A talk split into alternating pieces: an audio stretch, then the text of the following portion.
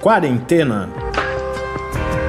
Resumo diário de notícias, pesquisas e as principais orientações sobre a Covid-19.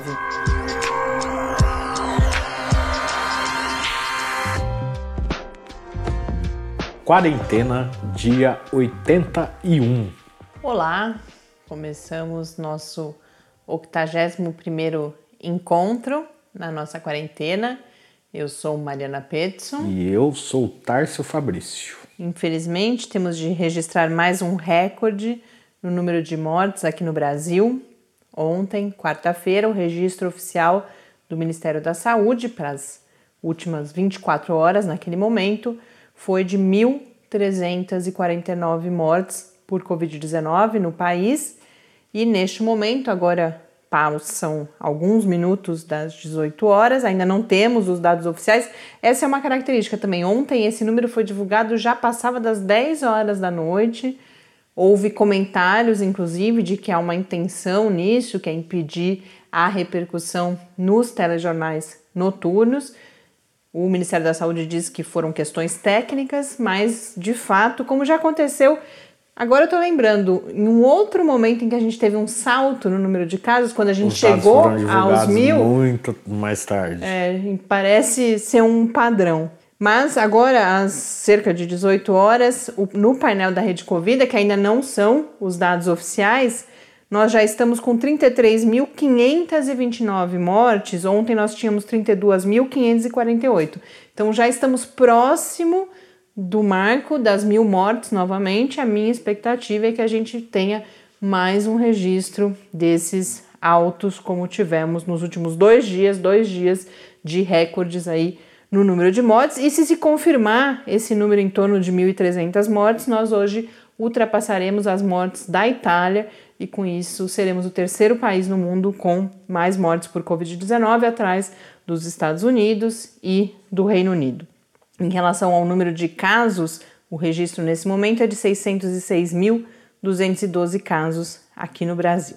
No mundo, segundo a Organização Mundial da Saúde, são 6.416.828 casos.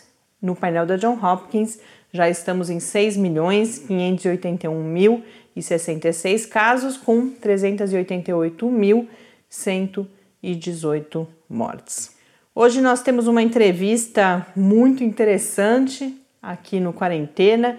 Nós conversamos com o professor Paulo Boggio, que é da Universidade Mackenzie, coordena o Laboratório de Neurociência Social e Cognitiva e é um dos autores de um artigo que foi publicado ainda no final de abril numa revista do grupo Nature sobre comportamento humano, o periódico Nature Human Behavior que é uma revisão da literatura, de certa forma, sobre contribuições das ciências sociais e comportamentais, possíveis contribuições nesse contexto da pandemia.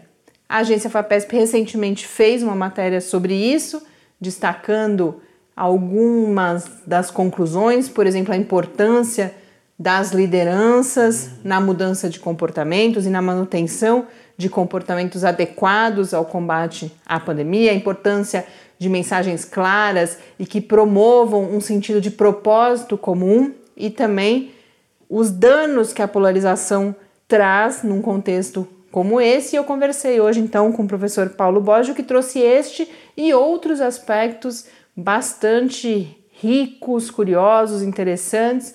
Então daqui a pouco a gente acompanha essa entrevista. A gente fala também sobre algumas informações adicionais sobre o teste com vacinas aqui no Brasil, que a gente começou a comentar ontem, e um dos temas sobre os quais nos debruçamos com mais detalhe, alguns estudos, novos estudos sobre a Covid-19 em crianças, que é um tema que vem intrigando muito, é um daqueles mistérios da Covid-19 e hoje a gente teve mais algumas informações sobre isso. Mas antes, um rápido giro pelo país. Tarso tem notícias do Maranhão. O isolamento social no Maranhão atingiu ontem o menor índice desde o início dos casos de Covid-19 no estado. Apenas 39% de isolamento foi o índice alcançado de acordo com os dados da empresa Inloco. Maranhão, cuja capital São Luís chegou a ter lockdown, lockdown né? A grande, a grande São Luís, né? E uma, fazia tempo que a gente não trazia aqui notícias de líderes diagnosticados com Covid-19. Temos mais um aqui no Brasil. É mais um governador foi diagnosticado. Agora foi a vez do Mauro Mendes, do Mato Grosso. Ele é o sétimo governador positivado, né, para a Covid-19 desde o início da pandemia. É, não parece surpreendente que essas lideranças acabem contraindo Covid-19, porque muitas delas precisam continuar, se não com a rotina normal, porque adotam uma série de cuidados, mas continuam trabalhando, continuam encontrando outras pessoas. Então, em todo mundo, a gente teve esses registros. E uma última notícia começou, foi hoje, mais uma etapa da EpiCovid? É, a Universidade Federal de Pelotas começou hoje a segunda etapa da pesquisa nacional sobre o avanço do novo coronavírus. Essa coleta vai ser realizada até o próximo sábado. Ela é uma pesquisa feita em parceria com o IBOP e vai ter equipes fazendo essa testagem em 133 cidades. Lembrando que na primeira fase nacional da EpiCovid houve vários problemas, falhas na comunicação, os aplicadores, os pesquisadores não puderam completar ah, os testes e os questionários em algumas cidades, se eu não me engano, 90 cidades apenas tiveram, no, apenas não, até que foi um resultado positivo considerando a dimensão dos problemas que eles enfrentaram. Nós conversamos em um outro episódio com o professor Pedro Halal, que é reitor da UFPEL e é o líder também da EpiCovid, que nos disse, depois, inclusive, quando anunciou a, na live os resultados da primeira etapa, falou bastante que as medidas estavam sendo tomadas para evitar esses problemas novamente. Então, se você tiver, é bom checar, essa lista é pública. Há uma lista dessas cidades, são as mesmas da primeira fase. Se você for morador de uma dessas cidades e receber os pesquisadores, é importante saber então o que está acontecendo e mais do que isso, os nossos ouvintes podem compartilhar, podem ser multiplicadores dessa informação de que a pesquisa está acontecendo. E uma outra coisa que eu pensei é que pelo momento que está sendo realizada já deve identificar, porque um dos objetivos da EpiCovid é justamente verificar a evolução da, Da pandemia. doença, né? E acontecendo nesse momento em que a gente tem medidas de relaxamento em várias cidades, em algumas capitais, muito provavelmente os efeitos dessas medidas já, Já vão ser captados nessa etapa. Até umas duas horas da tarde hoje não tinha sido registrado nenhum problema ainda. Uma das medidas que foram adotadas foi a inclusão de membros da equipe de testagem das cidades onde essas equipes estão atuando.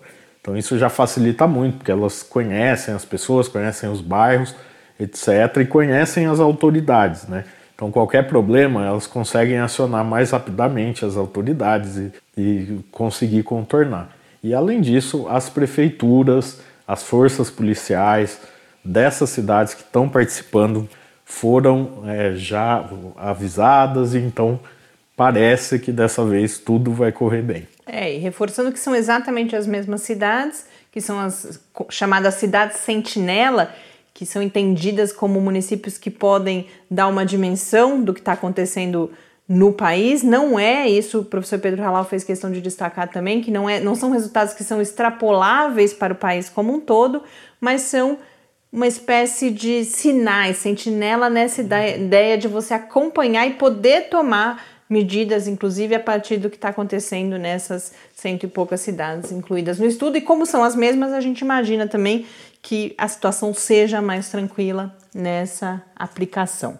Hoje também, hoje tem várias complementações de assuntos, tem sido rotina aqui a gente ter alguns tópicos semanais que a gente vai complementando ao longo da semana, e um deles é o estudo publicado no The Lancet sobre a cloroquina, aquele que identificou uma suposta um suposto aumento na taxa de mortalidade pelo uso da cloroquina e da hidroxicloroquina, um estudo grande com mais de 90 mil pessoas, que foi bastante questionado nos últimos dias. Nós conversamos aqui também com um dos signatários do documento que questionou o Lancet originalmente e hoje, agora na, da metade do dia, metade para o final do dia, foi anunciada a retratação do artigo. Os próprios autores escreveram para o The Lancet e a carta está disponível no periódico, dizendo que formaram um grupo independente de peer reviewers, que é o, são os revisores, né, outros especialistas que foram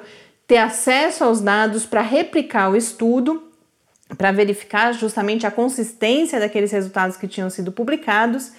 Só que esse grupo de revisores comunicou aos autores originais que a Surgisphere, que é a companhia dos Estados Unidos que forneceu esses bancos de dados com os prontuários de mais de 90 mil pacientes em todo o mundo, não deu acesso ao banco de dados completo, que é o que estava sendo questionado principalmente. Também não deu acesso aos contratos para que se soubessem quem se soubesse quem eram os clientes, que são hospitais aí em vários países, dentre outros documentos, isso alegando sigilo nos contratos, e com isso os autores então escrevem que não puderam confirmar aqueles resultados, se desculpam inclusive em relação aos editores, e esses editores anunciam que o estudo está então sendo retratado, que é o equivalente a um cancelamento na publicação científica.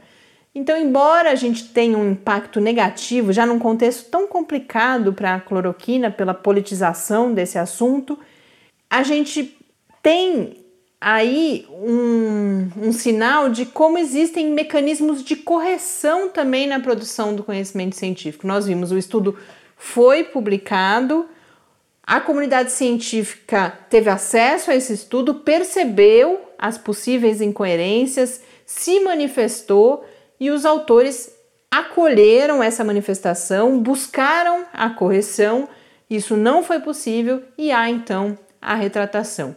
Isso é parte do processo de produção do conhecimento científico e é uma oportunidade, de certa forma, para que nós também nos familiarizemos com isso. É claro que ninguém deseja que isso aconteça. Geralmente, a primeira etapa de revisão por pares evita que tenhamos ocorrências como estas, mas acontece e mesmo depois disso a gente percebe que há os mecanismos para a retratação. Não é tudo perfeito no mundo da publicação científica, há uma série de questionamentos, há todo um movimento de maior transparência no acesso aos dados, não só movimento, mas vários periódicos já têm exigido o acesso aos dados brutos, então é um processo que vai se aperfeiçoando com o tempo também. A mensagem com tudo isso que eu quero passar é que a gente não precisa se tornar desconfiado em relação à ciência por causa de mais esse episódio, muito pelo contrário, a gente vê agora que há os mecanismos para correção disso, inclusive quando isso acontece. E, e, muitas vezes isso acontece, mas num tempo muito maior, né?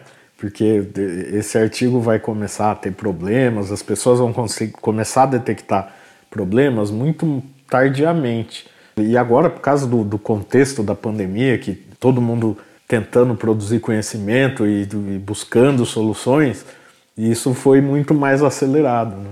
Bom, uma outra complementação: ontem falamos que o Brasil é o segundo país que receberá os testes de fase 3 que buscam comprovar a eficácia da vacina sendo produzida pela Universidade de Oxford. Os primeiros testes foram aplicados no próprio Reino Unido e agora serão aplicadas doses da vacina ou placebo, né? Porque é um estudo controlado, randomizado, em duas mil pessoas aqui no Brasil, em São Paulo, no Rio de Janeiro, isso sob a coordenação da Unifesp, a Universidade Federal de São Paulo, que hoje já divulgou mais alguns dados sobre o sistema de recrutamento dos voluntários. A informação é que isso acontecerá em breve. Hoje, inclusive, eu já vi mensagens que as pessoas já podem pôr o nome em lista de espera, mas deixando claro que isso é destinado aos profissionais de saúde, aquelas pessoas mais expostas ao vírus, não só profissionais de saúde, mas também outros com alta exposição, como por exemplo as pessoas que atuam na limpeza em hospitais, motoristas de ambulância. E a expectativa é que o estudo comece a ser realizado ainda neste mês, ou seja, que as primeiras doses já sejam aplicadas nesse mês de junho. Como eu anunciei, hoje nós temos uma entrevista aqui no Quarentena com o professor Paulo Boggio, que é da Universidade Mackenzie, coordenador do Laboratório de Neurociência Social e Cognitiva, e que é um dos 43 autores de um artigo que foi publicado na Nature Human Behavior, que vai justamente buscar como o conhecimento das ciências sociais e especialmente das ciências comportamentais pode ajudar não só a compreender o comportamento das pessoas durante a pandemia de Covid-19, mas a criar estratégias que fomentem os comportamentos considerados positivos em relação à prevenção da doença. É muito curioso, e o professor Paulo nos contou isso, e vocês vão ouvir ele na entrevista falando disso, que tudo começou com uma mensagem no Twitter de um dos autores, se eu não me engano, o autor da Universidade de Stanford, um dos autores da Universidade de Stanford, que falou na importância de, de recolher esse conhecimento e formou-se então esse grupo que tem pesquisadores dos Estados Unidos, do Reino Unido, da Holanda, da China, da Austrália, do Canadá e o professor Paulo Borja aqui do Brasil, que nos contou então na entrevista uma parte do que está nesse texto. Vamos acompanhar. Professor Paulo, nós ficamos muito felizes essa oportunidade de conversarmos aqui no Quarentena sobre as contribuições das ciências sociais e comportamentais neste momento da pandemia. Agradeço desde já muito a sua disponibilidade e queria que começasse contando um pouco da história e dos objetivos dessa produção. É um grupo grande de pesquisadores de vários países, como que esse grupo se forma e também como que essa produção visa contribuir. Fala-se em lições de outras crises. É então um olhar para o conhecimento já produzido sobre momentos de crise como este, para organizar informações e conhecimentos que possam contribuir neste momento da Covid-19? Olá, Mariana e todos do podcast Quarentena. Muito obrigado pelo convite para participar aí com vocês desse podcast. É uma honra, um prazer estar com vocês para discutir esse artigo que a gente publicou sobre as ciências sociais humanas no combate à pandemia do novo coronavírus e do Covid-19. Então, esse artigo é, ele surgiu de uma forma muito interessante. Um dos pesquisadores, um dos autores, o professor Rob Wheeler, da Stanford, ele escreveu no Twitter, logo no início dessa crise, algumas perguntas, algumas reflexões sobre o que no, as nossas áreas, e aí como áreas eu me refiro às ciências sociais, eu me refiro às ciências políticas, antropologia, psicologia, filosofia, é, várias áreas desse grande grupo de ciências sociais e humanas, e ele lançou no Twitter essa pergu uma pergunta mais ou menos assim, né? O que, que a gente o que, que as nossas áreas podem fazer para contribuir nesse momento de crise. E aí, assim que ele lançou, um outro professor é, da Universidade de Nova York, professor Jay Van Bavel, é, que é um professor da psicologia e das neurociências, principalmente das áreas de psicologia política, teve a ideia da gente juntar um grupo de pesquisadores dessa, dessas áreas e escrever um artigo com base naquilo que a gente conhece, naquilo que essas áreas já construíram nas últimas décadas. E aí o, o professor Jay e o professor Rob Wheeler, eles se juntaram e fizeram alguns convites é, para alguns pesquisadores. Eu tive a honra de ser, de ser convidado para fazer parte desse, desse grupo. É um grupo de pesquisadores de vários países, então tem pesquisadores americanos, franceses, italianos, finlandeses, noruegueses. É um grupo bastante é, diversificado, tanto em termos de formação, então são várias áreas dentro desse grande guarda-chuva de ciências sociais e humanas, e também de várias nacionalidades, né, de vários países. Então, com isso a gente conseguiu, inclusive, cobrir algumas discussões que vão na área das diferenças culturais né, que cada país tem. E aí, como que foi estruturado o trabalho? Né? A gente fez um trabalho muito rápido para escrever esse artigo, para trazer algumas ideias que a gente achava importantes. A gente se baseou bem nessa linha do que foi a tua pergunta. É, a gente olhou para a literatura, cada um foi buscando dentro da sua área aquilo que é bastante conhecido e que tem muita evidência. É, a ideia nossa foi pegar aqueles temas que já tem muito artigo, já tem muito trabalho, a gente estuda, temas que inclusive a gente estuda no nosso dia a dia, e aqueles que de fato a gente poderia confiar de que seriam contribuições importantes, principalmente aqueles que de alguma maneira já tocaram em temas que obviamente não são exatamente essa pandemia, porque ela tem características muito próprias, mas que se vinculam de uma certa forma. Então, por exemplo, estudos que, de certa forma, olharam para desastres naturais, que olharam para epidemias como a do ebola, para epidemias como a da gripe espanhola. Então, é, vários estudos que, de certa forma, ao longo das últimas décadas, ensinaram muito sobre esses momentos de crise. E aí, com isso, a gente dividiu o artigo em vários temas, né? então a gente tem várias temáticas dentro deles, mas em boa parte se baseando naquilo que a literatura das nossas áreas já tem de mais robusto e que se relaciona com situações de crise, situações dramáticas como a que a gente está vivendo atualmente. Paulo, como você adiantou, o artigo está organizado em vários tópicos, e mais do que isso, esses vários tópicos orientam esse conhecimento que é organizado a partir dessa revisão de literatura, né? Então, vocês falam em percepção de ameaça, em liderança, a relação entre interesses individuais e coletivos, entre outros temas, e eu vou tentar passar, nosso tempo, infelizmente, não é muito grande, mas vou tentar passar por alguns desses temas. E o primeiro deles é uma série de observações que são feitas sobre como as pessoas percebem e respondem a ameaças e ao risco. Então, por exemplo, vocês discutem o medo e como a reação ao medo ou a resposta ao medo pode ser diferente dependendo se a gente sente que pode fazer algo ou se há um sentimento de desamparo, de uma situação em que não é possível interferir. E uma outra discussão colocada e destacada é a relação entre pânico e solidariedade, mais do que isso, que vocês descrevem em termos de cooperação e competição, registrando inclusive que diferentes mensagens e diferentes tomadas de decisão podem estimular umas ou outras reações. Então, queria que você comentasse um pouco esse aspecto, como pensar em estratégias e, antes disso, que debate é esse posto, por exemplo, entre cooperação e competição, entre um medo que nos ajuda a agir ou um medo que nos paralisa, e como que isso pode informar o tipo de comunicação pública que é feita durante uma pandemia?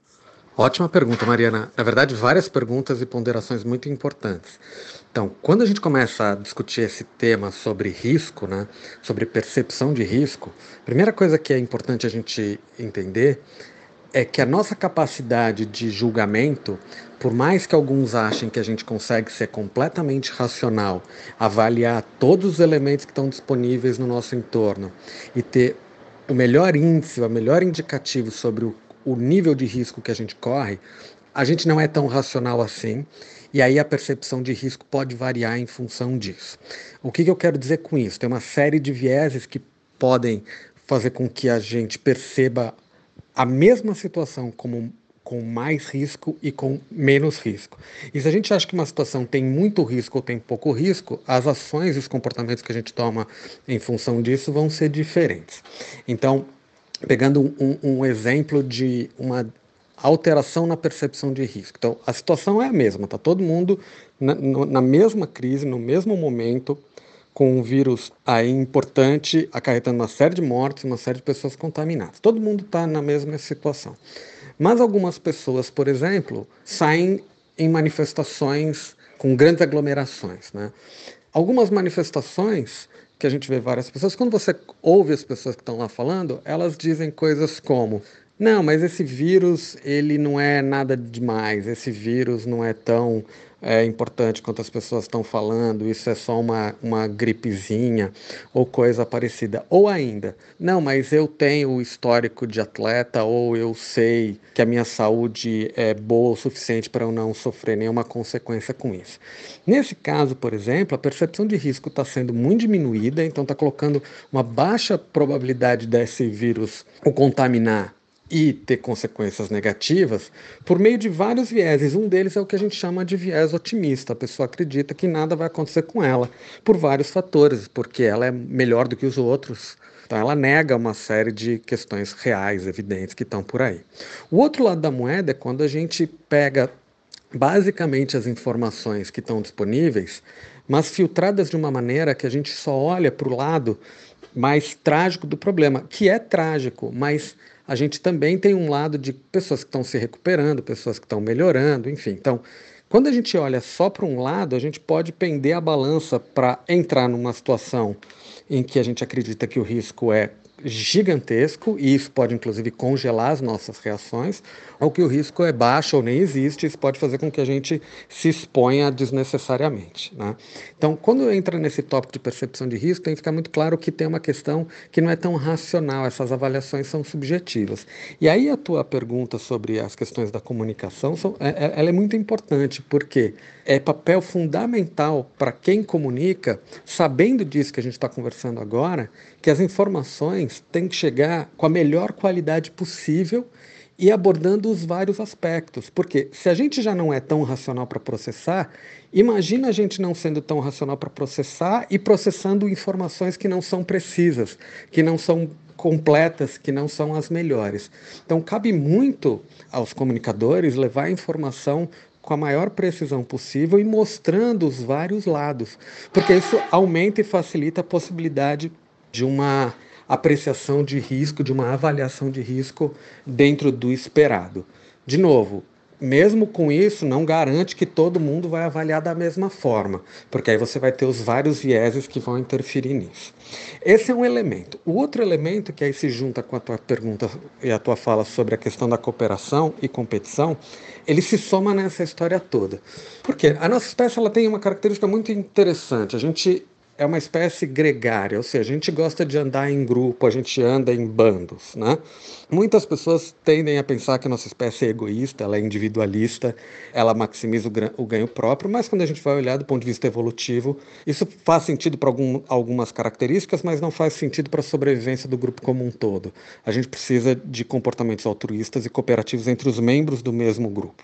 Mas isso também não quer dizer que a gente é cooperativo com qualquer um de qualquer forma. A gente tipicamente é mais cooperativo e mais altruísta e mais empático por aqueles que estão mais próximos da gente, por aqueles que estão dentro do que a gente poderia inclusive chamar de nossos círculos, nossos círculos morais, aqueles que estão no nosso entorno mais próximo. Né? Então a gente pode pensar os círculos morais. Imagina vários círculos, desde um pequenininho que é você, mais um círculozinho em volta que é a tua família, os teus amigos. Isso vai se ampliando. Então a gente vai tendo ampliação desse círculo. Em geral, a gente está muito preocupado mais com os círculos próximos do que com os círculos mais afastados. Obviamente, isso é uma outra discussão importante, porque dependendo de algumas variáveis, a gente tem pessoas que têm uma preocupação mais para fora do círculo, mais para dentro do círculo.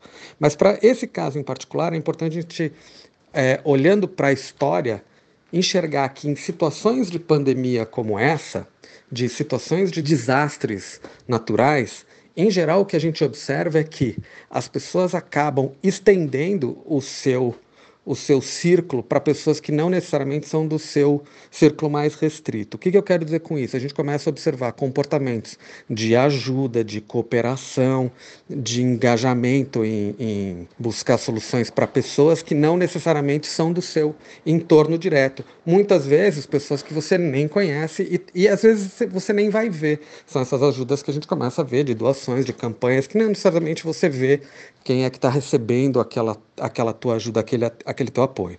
Então, nesse caso, a gente começa a aprender das, das histórias todas de tragédias, de desastres e de outras epidemias, que a nossa espécie ela tem uma característica muito curiosa de, nesses momentos, ser mais solidária e ser mais cooperativa. Mas isso tem um outro lado, porque depende muito das lideranças que vão ajudar ou não a fomentar isso. Por quê?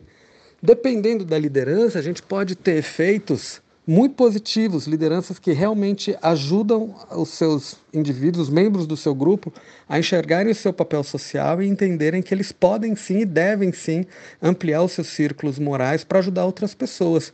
Mas dependendo das lideranças, e a gente tem vários exemplos nesse momento mostrando isso para a gente, Algumas lideranças fazem o contrário, elas usam momentos como esse para polarizar ainda mais e fazer com que o círculo moral fique mais restrito. E aí isso impacta diretamente a capacidade das pessoas é, se engajarem com comportamentos coletivos, altruístas, cooperativos, com pessoas para fora dos seus círculos. Então, é o uso de uma situação de crise pelo caminho contrário. Né? Você aproveita dessa situação para polarizar e gerar mais radicalização ainda. E aí as consequências a gente começa a ver é, desde o impacto dessa pandemia no número de pessoas contaminadas e mortas. Por quê? Porque é o número de pessoas que assume, que segue e que dá suporte para as políticas públicas que estão implementadas, até os movimentos que começam a acontecer agora de pessoas favoráveis ou contrárias a uma determinada liderança se arriscando em defesa dos seus interesses e da sua forma de compreender o mundo. Então, o importante aqui é a gente ter clareza, né? Percepção de risco, então, ela tem um elemento que é subjetivo, ela não é tão racional assim.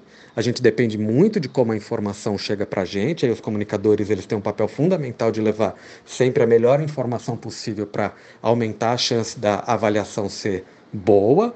Mas a gente também depende das lideranças saberem comunicar, saberem levar informação e não usarem do momento para polarizar ainda mais.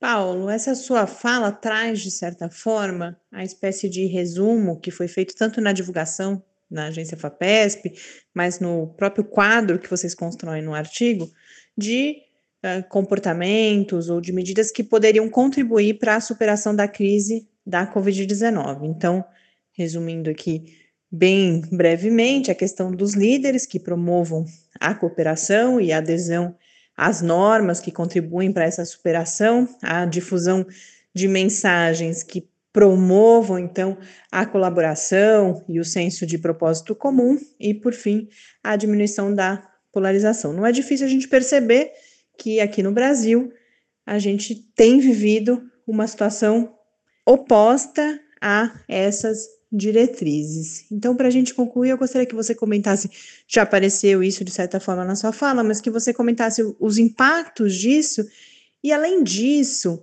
se, enquanto indivíduos ou enquanto organizações comunitárias, é possível agir para, de certa forma, se contrapor a essas mensagens que vêm dos níveis mais altos do governo, por exemplo.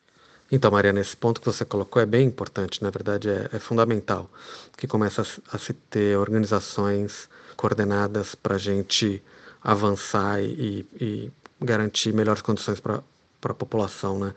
Você vê, nesse uhum. momento a gente está num cenário em que, no meio de uma pandemia, acho que o Brasil é um dos poucos casos assim, no meio de uma pandemia, a gente tem um Ministério da Saúde em que toda a área técnica está sendo desmontada e a gente tem pessoas de áreas nem um pouco relacionadas à saúde lidando com o problema. Isso é muito grave, né? Isso é muito grave.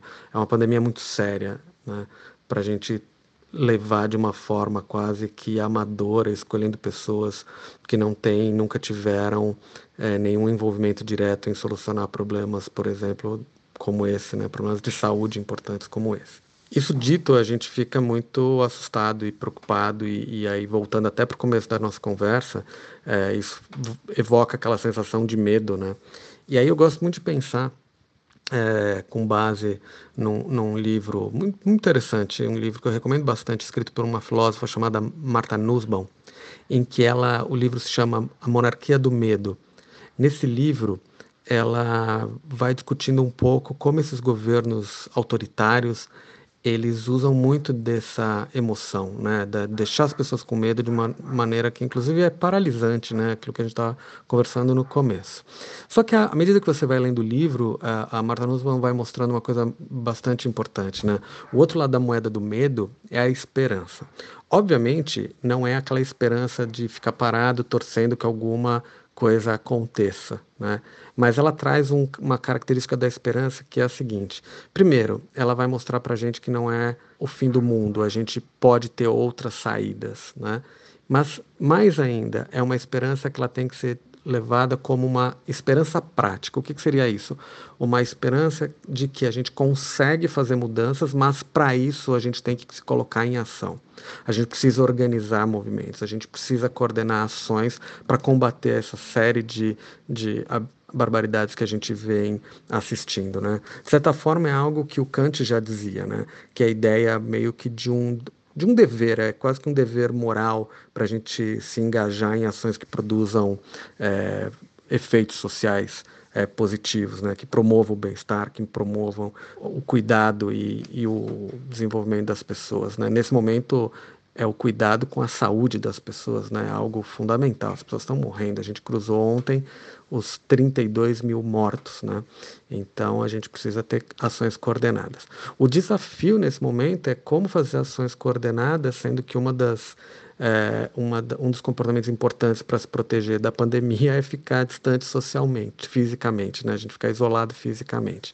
Mas aí vem a ideia de que não é um distanciamento social, é um distanciamento físico, e a gente pode tentar organizar e coordenar essas ações até do ponto de vista virtual, né? Ou seja, a gente pode começar a coordenar as ações. De certa forma, algumas ações já vêm sendo feitas. A gente vem, vem observando vários movimentos suprapartidários, é, pessoas de espectros políticos dos mais variados, formatando, formulando documentos, manifestos e se posicionando mais claramente. Né? A gente vê isso em alguns setores, em alguns, algumas classes profissionais, alguns que são mais abertos, enfim. Então a gente já começa a ter esse tipo de organização.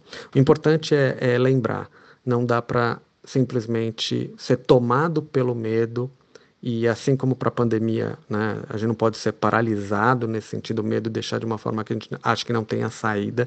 Para esses casos também é, de organização política, é também importante que a gente saiba, não, não, não, não nos deixemos presos pelo medo. Né? Esperança e uma esperança prática que combata a raiva, que combata a exclusão, ela é fundamental nesse momento. Paulo, muito obrigada, muito obrigada por compartilhar essas informações e, de certa forma, fazer uma introdução que eu imagino que vai motivar as pessoas, quem quiser saber mais detalhes, a ler o artigo. Infelizmente, aqui a gente não tem muito mais tempo, mas já estou pensando também aí em alternativas. Espero que a gente possa voltar a conversar. E obrigada também por essa mensagem final de esperança e dessa esperança que nos coloca em ação. Muito obrigado.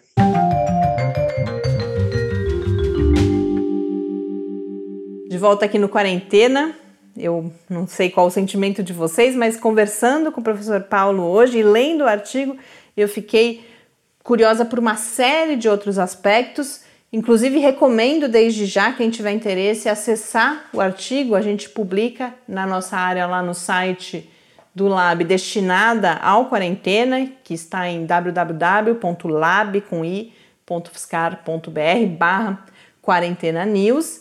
Mas a gente já combinou também com o professor Paulo, a gente está preparando um novo produto uma espécie de live do quarentena para a gente se aprofundar em alguns dos temas que a gente trata aqui no podcast e uma delas a gente vai conversar com o professor Paulo. Inclusive, eles estão, a gente não abordou na entrevista, mas eles estão coletando dados em todo o mundo sobre agora o cenário específico da Covid-19. Então, é algo que continua e que a gente espera tratar aqui no programa ainda muitas outras vezes. Como eu disse, alguns estudos foram divulgados hoje em relação ao impacto da Covid-19 sobre as crianças. São várias questões que os pesquisadores colocam como uma das áreas em que é mais necessário produzir conhecimento, porque é onde se tem muitas dúvidas ainda. Então, se as crianças seriam de fato menos infectadas e mais do que isso, qual é o papel delas na transmissão.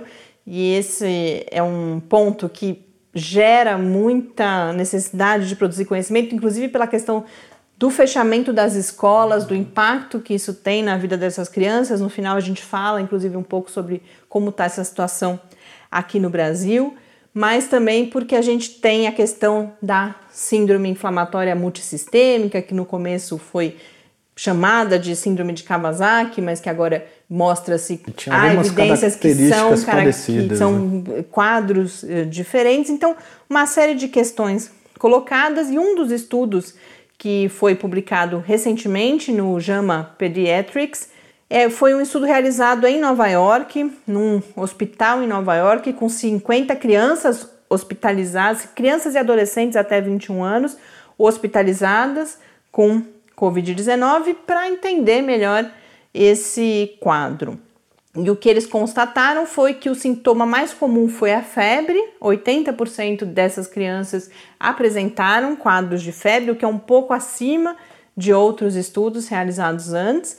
E o segundo sintoma mais comum foram os sintomas respiratórios, diferentes sintomas respiratórios que apareceram em 64% dessas crianças. Mas uma das principais constatações e que a gente já tinha inclusive comentado aqui de um outro estudo, é que são comuns as comorbidades nas crianças que têm os quadros agravados, porque são raros os quadros mais raros, não são inexistentes, mas são raros os quadros mais graves em crianças e geralmente acontecem, os estudos estão mostrando, naquelas crianças que já têm outras patologias associadas. Então, 61% dessas crianças hospitalizadas tinham comorbidades e no grupo que apresentou o quadro mais grave da doença, 89% das crianças apresentavam comorbidades.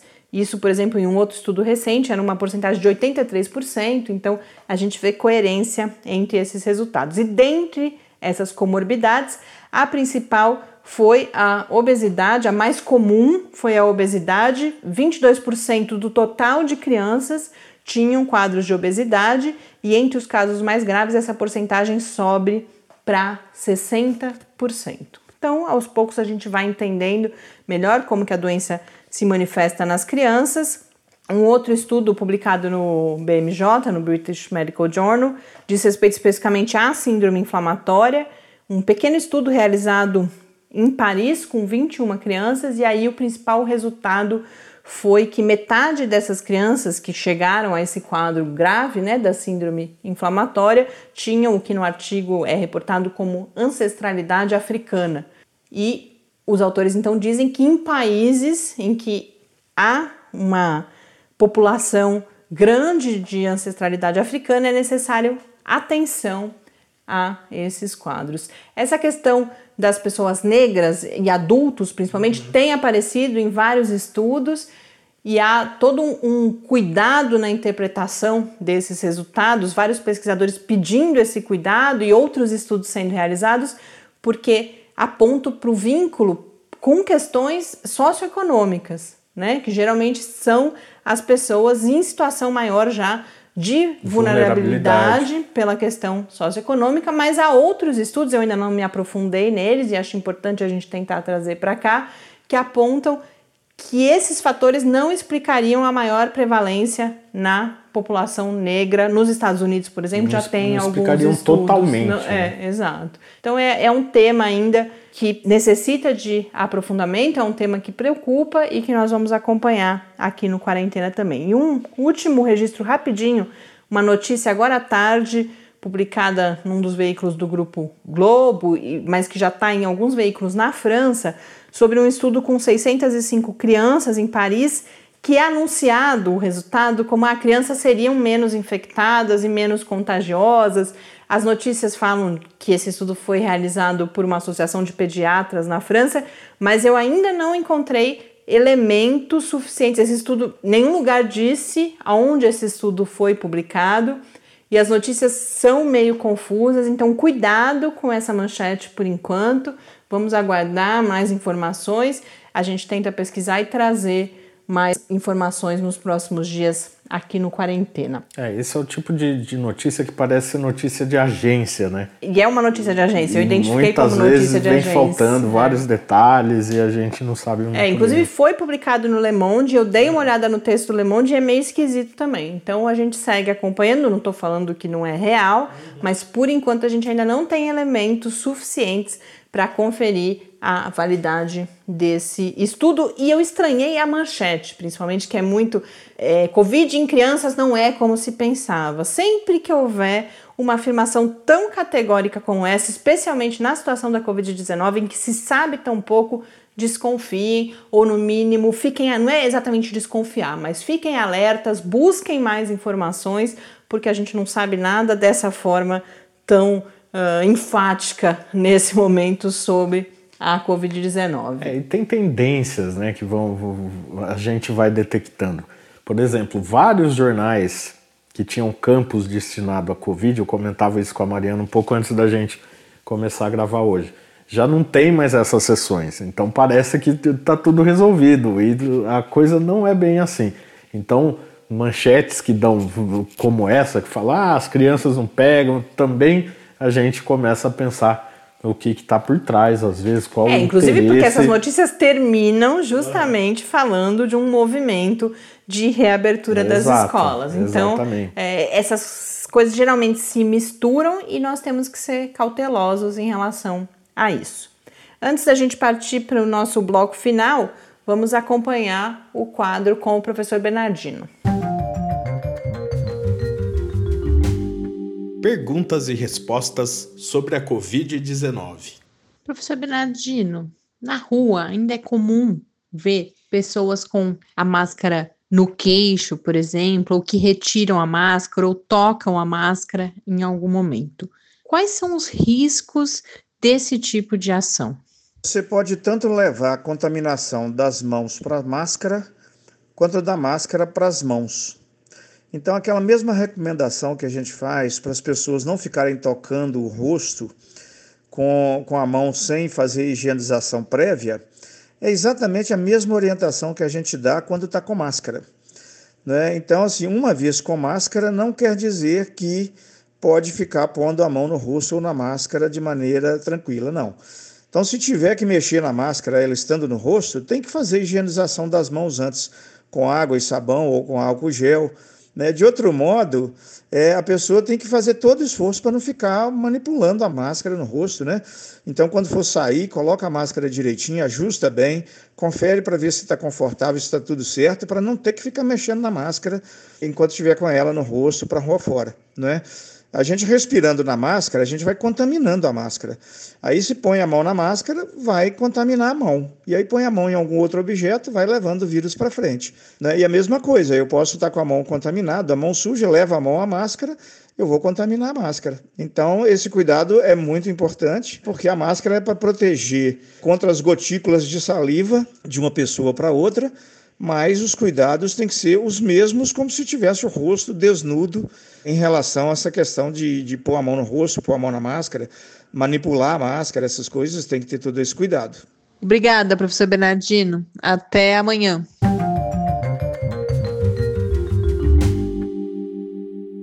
Falei que ainda abordaria hoje aqui no Quarentena a questão da volta às aulas, mas o episódio está ficando um pouco longo.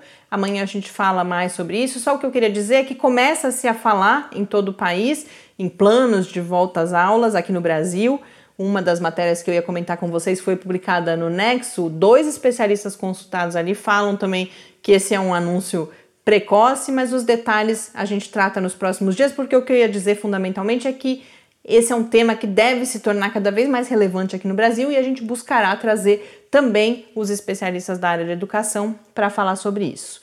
Mas antes de encerrar, eu tenho uma dica relacionada a vários dos temas que falamos aqui hoje, um texto publicado no The New York Times, justamente sobre como ler artigos científicos. Quem escreve é um jornalista de ciência, uma pessoa que tem livros, inclusive, e vai colocar que os chamados papers, que são esses artigos científicos, são um gênero diferente do discurso. E ele apresenta ali as diferentes sessões. Inclusive é um gênero bem chatinho. De... Alguns deles, mas hoje, por exemplo, o artigo não é porque eu conversei com o professor Paulo Bojo, mas o, esse artigo especificamente, uhum. por exemplo, é uma, de uma um, é deliciosa leitura e às vezes acontece. Mas é, tem a gente alguns... até já falou disso aqui, né? do, do esforço que o próprio pesquisador pode fazer para deixar aquele, aquele trabalho, aquele artigo mais acessível para outras pessoas que não da sua própria área. Né? É, mas isso nem sempre é possível. Sim, um dos aspectos é. que esse da, do The New York Times traz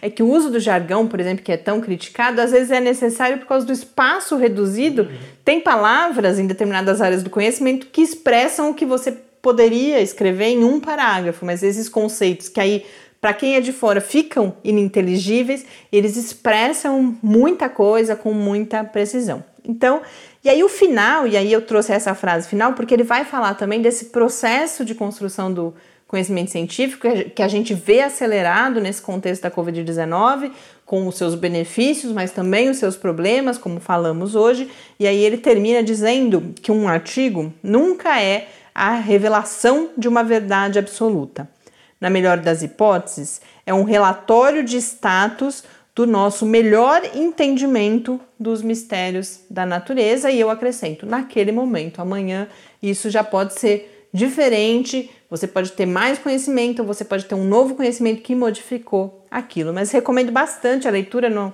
eu ficar falando aqui não vai traduzir, porque o texto em si, esse é muito bem escrito, então, para quem se interessar, recomendo também a leitura, tá lá no site do Lab. Já dei o endereço, mas não falei do e-mail para você conversar conosco. Escrevam para o podcast quarentena gmail.com. A gente continua aguardando as notícias dos nossos ouvintes fiéis, dos novos ouvintes, sugestões de temas para a gente abordar aqui no programa, nas lives que realizaremos em breve. E você pode falar com a gente também no Twitter, no Quarentena Cast. Foi um prazer estar aqui mais um dia com vocês. Até amanhã. Até amanhã e fique em casa. Quarentena é uma realização do Laboratório Aberto de Interatividade para a Disseminação do Conhecimento Científico e Tecnológico da Universidade Federal de São Carlos, o LAB da UFSCar, do Centro de Desenvolvimento de Materiais Funcionais, CDMF, e do Centro de Inovação em Novas Energias, o CINE. Pauta, produção e apresentação: Mariana Pezzo e Tárcio Fabrício. Arte e design de Henrique Mateus. Desenvolvimento web Eduardo Martins. Edição de áudio Lucas Stefanuto. Apoio Fundação de Amparo à Pesquisa do Estado de São Paulo.